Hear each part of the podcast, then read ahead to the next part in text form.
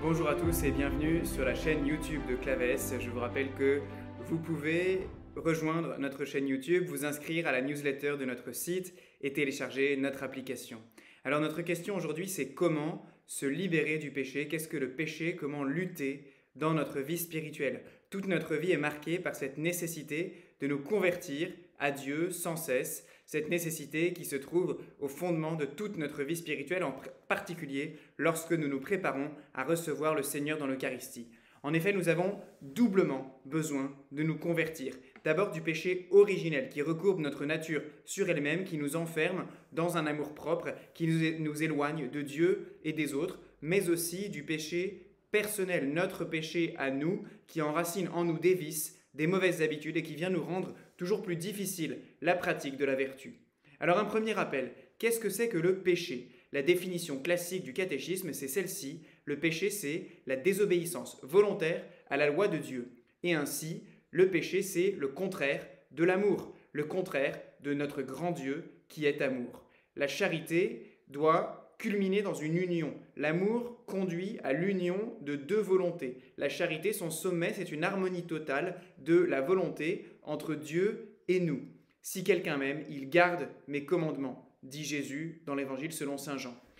L'amour, donc, ne s'exprime pas seulement par des mots, mais par des actes, par une fidélité en actes. Et le péché, c'est le contraire de Dieu, c'est-à-dire qu'il blesse notre relation à Dieu, mais qu'il nous blesse aussi finalement nous-mêmes. En effet, en effet, notre volonté est faite pour le bien, elle est attirée par le bien. Or, quel est le plus grand bien, le bien souverain, sinon Dieu, source et origine de tout bien?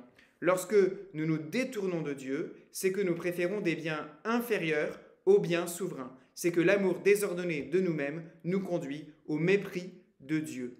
Nous sommes libres mais nous ne sommes libres que pour faire le bien. Être libre, qu'est-ce que c'est? C'est choisir le bien. Notre liberté, c'est la condition du vrai bonheur, c'est la condition de la conformation volontaire à la volonté de Dieu.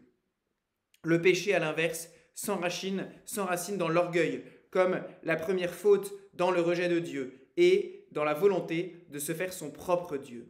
Vous serez comme des dieux, avait menti l'antique serpent à nos premiers parents à la racine de tout péché, il y a ce rejet de Dieu, ce rejet de notre dépendance envers lui. Mais pour bien comprendre ce que c'est que le péché, revenons sur la problématique définition du mal. Problématique, oui, parce que saint Thomas d'Aquin nous dit que le mal n'est rien. Philosophiquement parlant, le mal n'est rien, sinon un manque, un trou dans le gruyère ou l'émental, la privation d'un bien qui était dû. En l'occurrence, le péché, c'est le manque de rectitude de notre volonté à l'égard de la loi divine. C'est notre refus de nous couler dans l'obéissance à la volonté aimante de notre Père. Le mal n'existe pas sans un bien, un bien qu'il vient parasiter. Ainsi, le mal nous attire toujours sous apparence d'un bien. Notre volonté, en effet, attirée par le bien, ne peut pas désirer un mal. On ne veut jamais faire le mal. Mais trop souvent, notre volonté est attirée par un bien désordonné, par un bien qui ne nous est pas prévu, qui ne nous est pas proportionné. Cet amour de soi qui conduit au mépris de Dieu, selon l'expression de Saint Augustin. Le péché originel, qu'est-ce que c'est? Eh bien, le péché originel, c'est la privation de la grâce qu'Adam et Ève avaient reçue entièrement gratuitement de la bonté de Dieu par amitié désintéressée. Ils auraient dû nous transmettre la grâce en héritage. Dans cet état de justice originelle qu'ils avaient reçu, la grâce, l'amitié divine s'accompagnaient des dons préternaturels, immortalité, impassibilité, domination de la raison sur les sens et les passions, et harmonie pleine avec la création. La perte de l'amitié divine, par le péché d'Adam, porte des conséquences pour tous ses descendants, comme la perte d'un héritage, d'un héritage foncier par exemple, a un impact pour toute la postérité. Ainsi, la perte de l'amitié divine implique non seulement l'impossibilité de retrouver par nous-mêmes ce qui ne pouvait ne nous être que gratuitement accordé par Dieu, mais elle implique encore une déformation de notre nature qui est une véritable blessure. Cette inclination est bien présente en nous et elle est sentie. Le péché originel, c'est cette contradiction dans nos cœurs, c'est cette attirance instinctive pour le mal qui nous semble souvent plus facile à pratiquer que le bien. Saint Paul le dit, je ne fais pas le bien que je veux, je fais le mal que je ne veux pas. Benoît XVI le constatait aussi, la donnée empirique, disait-il, est qu'il existe une contradiction dans notre être. D'une part, chaque homme sait qu'il doit faire le bien, et intérieurement aussi, il veut le faire, mais dans le même temps, il ressent également l'autre impulsion à faire le contraire, à suivre la voie de l'égoïsme, de la violence, à ne faire que ce qui lui plaît, tout en sachant qu'il agit ainsi contre le bien, contre Dieu et contre son prochain. Et puis Blaise Pascal le dit très poétiquement, Certainement, rien ne nous heurte plus rudement, écrivait-il dans les pensées, que cette doctrine, et cependant, sans ce mystère, le plus incompréhensible de tous, nous sommes incompréhensibles à nous-mêmes. Le nœud de notre condition prend ses replis et ses tours dans cet abîme, de sorte que l'homme est plus inconcevable sans ce mystère que ce mystère n'est inconcevable à l'homme. Et Coleridge, le poète britannique, reprenait Sans cette hypothèse, disait-il, l'homme est inintelligible, avec elle, tout est explicable. Le péché originel, on peut donc le considérer de deux côtés. En Adam et Ève, on l'appelle le péché originel originant, et il relève alors d'une culpabilité directe. En nous, on l'appelle le péché originel originé, il relève d'une culpabilité qui est indirecte mais qui est bien réelle, quoique mystérieuse, parce que nous n'avons pas ce que nous devrions avoir en tant que créature, l'inclination spontanée vers le Créateur. Malheureusement, nous sommes nativement détournés de lui, nous héritons de cet état désordonné par notre naissance. Le péché actuel, notre péché personnel, il résulte de cette inclination mauvaise de notre nature blessée, détournée de Dieu, recourbée sur nous-mêmes. Le péché, c'est un acte. Quand on se confesse, attention, on accuse des actes et non pas des tendances. C'est un acte, le péché, dont la répétition vient nourrir et approfondir cette tendance désordonnée dans un sens qui finit, qui peut finir par enraciner en nous des habitudes mauvaises, des vices. Comme la répétition des actes bons initie et approfondit les vertus, qui rendent le bien plus facile à pratiquer et paradoxalement toujours plus méritoire, qui nous font ressembler au Christ si elles sont surnaturalisées dans la perspective chrétienne, la répétition des actes mauvais nous enferme dans la spirale du mal, nous éloigne toujours plus de Dieu et nous soumet toujours plus au pouvoir du malin. Alors si nous nous laissons faire, si nous nous endormons, si nous cédons à cette inclination spontanée et désordonnée de notre nature, nous risquons de nous enquister dans des habitudes vicieuses dont il sera bien difficile de nous débarrasser. Le baptême vient nous libérer il vient nous libérer de cette culpabilité mystérieusement héritée du péché originel. C'est son effet premier, manifesté par l'infusion de l'eau sur le front. En revanche, si le baptême lave de la faute, il n'efface pas totalement les séquelles de la blessure, et notre nature reste inclinée vers le bas, affectée d'un égoïsme qui rend le mal souvent plus facile à pratiquer que le bien. Et ainsi, toute notre vie, nous devons lutter contre cette tendance désordonnée de notre nature, contre cette inclination à l'égoïsme. Je, ne fais pas le bien que je veux, je fais le mal que je ne veux pas, disait Saint Paul.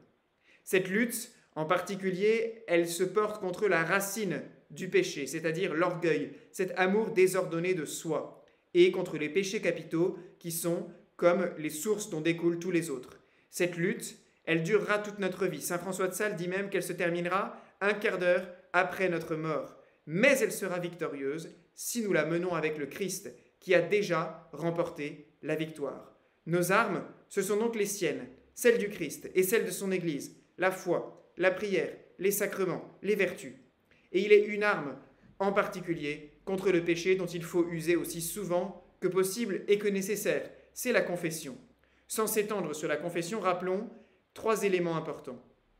D'abord, le péché est de deux gravités. Le péché mortel qui tue en nous la vie divine, qui consiste en un refus implicite ou explicite, incompatible avec l'amitié divine, et qui peut nous mener jusqu'au refus éternel si nous y persistons jusqu'au bout. Et puis le péché véniel, qui ne suffit pas à nous faire perdre la grâce, mais qui nous éloigne peu à peu de Dieu, et qui peut nous mener, s'il n'est pas regretté, s'il n'est pas expié, au péché mortel.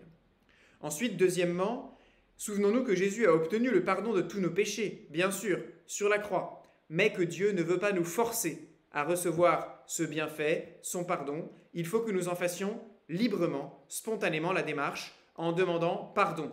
Dieu ne veut pas nous pardonner malgré nous, il ne veut pas nous pardonner un péché qui ne serait pas regretté. D'où l'importance de nous confesser, de confesser tous nos péchés, en particulier les péchés graves, en en précisant la nature et le nombre. Pourquoi cela? Eh bien pour ne rien cacher au Seigneur, ne rien soustraire à notre regret, à notre contrition. Et puis troisièmement, la confession, sachons-le, nous apporte bien plus que le seul oubli des péchés. Bien sûr, elle efface la faute commise contre Dieu. C'est notre ardoise qui est effacée. Mais la confession initie aussi, par la pénitence, la guérison et la réparation de la faute commise envers les autres ou envers nous-mêmes. Et puis, elle nous obtient des grâces. Des grâces pour lutter, pour lutter en particulier contre les fautes que nous avons confessées. Elle est un véritable remède, elle nous remet dans le bon chemin, elle nous fortifie pour y repartir avec plus de vigueur. Où doit nous mener cette considération du mal et du péché? Certainement pas au désespoir, à broyer du noir, non. Nous devons méditer finalement non pas sur la faute, sur le péché, mais sur la miséricorde de Dieu, dont l'accueil requiert cet aveu simple, confiant de nos fautes, dont Dieu seul connaît parfaitement la malice. En effet, rappelons-le, nous ne percevons pas par nous-mêmes à quel point le péché est grave, à quel point il offense Dieu nous ne pouvons en percevoir la profondeur finalement que par ses effets. Or, le péché des anges a mérité un enfer éternel. Le refus de l'homme, jusqu'au bout de sa vie, lui mérite de même une peine pour toujours. Alors ayant considéré le mal du péché en général et dans le monde, le malheur et la tristesse de nos sociétés, leur violence, leur amertume d'être loin de Dieu, faisons un retour sur notre propre vie et sur notre situation. Où en suis-je par rapport à Dieu? Comment puis-je me tenir face à sa miséricorde infinie? Les commandements de Dieu qui ont été transmis sur la montagne sainte du Sinaï sont comme une divine boussole pour nous aider, pour aider notre conscience obscurcie par le péché. Ces commandements, ils imposent des obligations qui sont graves. Les trois premiers concernent, Dieu, ils sont formulés de manière positive. Les sept suivants indiquent ce qui est incompatible avec la charité envers Dieu et envers le prochain.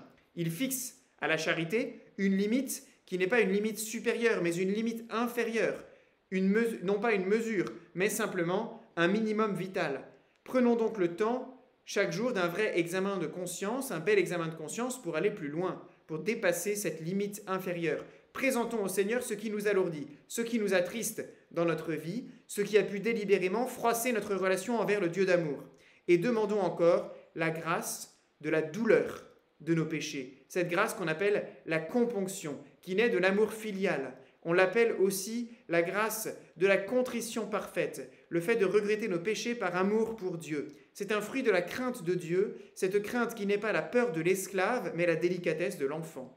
Il ne s'agit pas d'un regard vers le bas, mais vers le haut, d'une élévation de notre horizon pour être pris par la miséricorde de Dieu.